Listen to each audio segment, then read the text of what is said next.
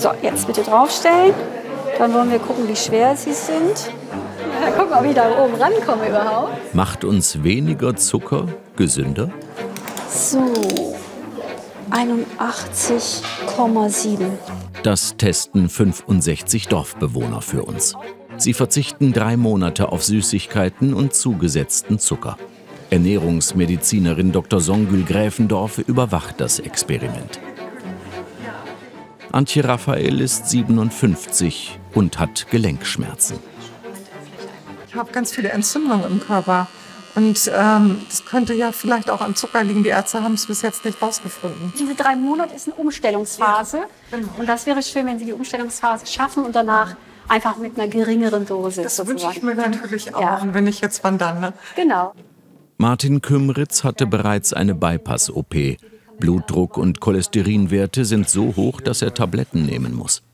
Wird es ihm mit deutlicher Zuckerreduktion besser gehen?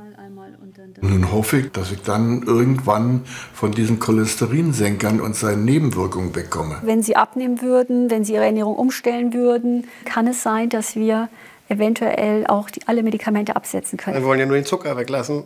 Ich glaube, dann kann man nicht so viel abnehmen. Also glaube ich. 11,1 Kilo zu viel, aber ich denke, man kann einiges machen. Um zu sehen, wie die Zuckerreduktion den Stoffwechsel beeinflusst, wird Martin Kümritz, Antje Raphael und anderen Teilnehmern Blut abgenommen. Zu Beginn und am Ende des Experiments kontrolliert die Ärztin die Werte. Ab jetzt heißt es durchhalten. Die erste Woche. Bei Antje Raphael und ihrem Mann gibt es schon Veränderungen auf dem Tisch. So, danke. Wir hatten sonst immer den Keksteller hier stehen. Dafür haben wir jetzt diese schönen Blumen. Maximal 25 Gramm zugesetzten Zucker pro Tag dürfen die Teilnehmer des Experiments essen. Das sind acht Würfel oder sechs Teelöffel. So empfiehlt es die Weltgesundheitsorganisation. Antje Raphael bemerkt schon erste Erfolge.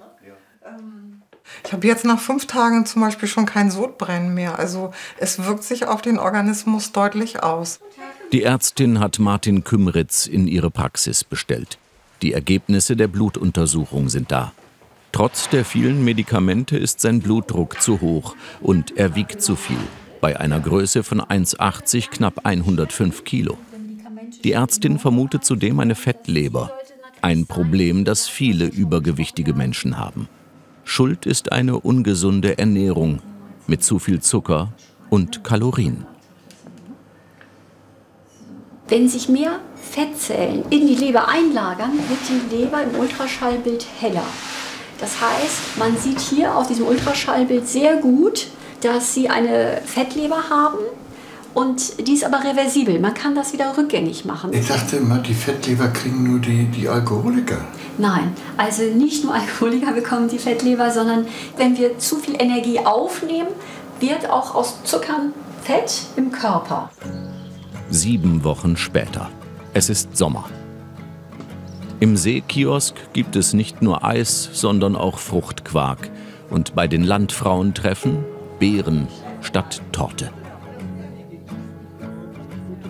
Das Fest zur Halbzeit zeigt, zwei Drittel der Teilnehmer halten durch. Ob das so bleibt?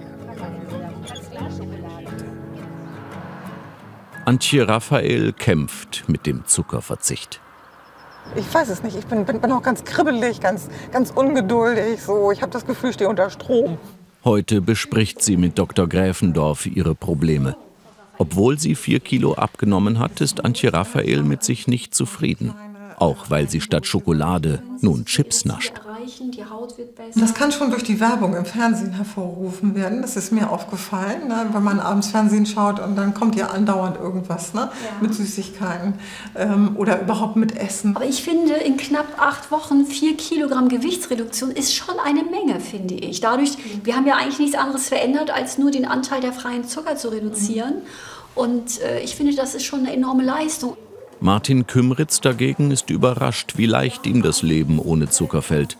Er hat in letzter Zeit viel Sport gemacht und schon sieben Kilo abgenommen.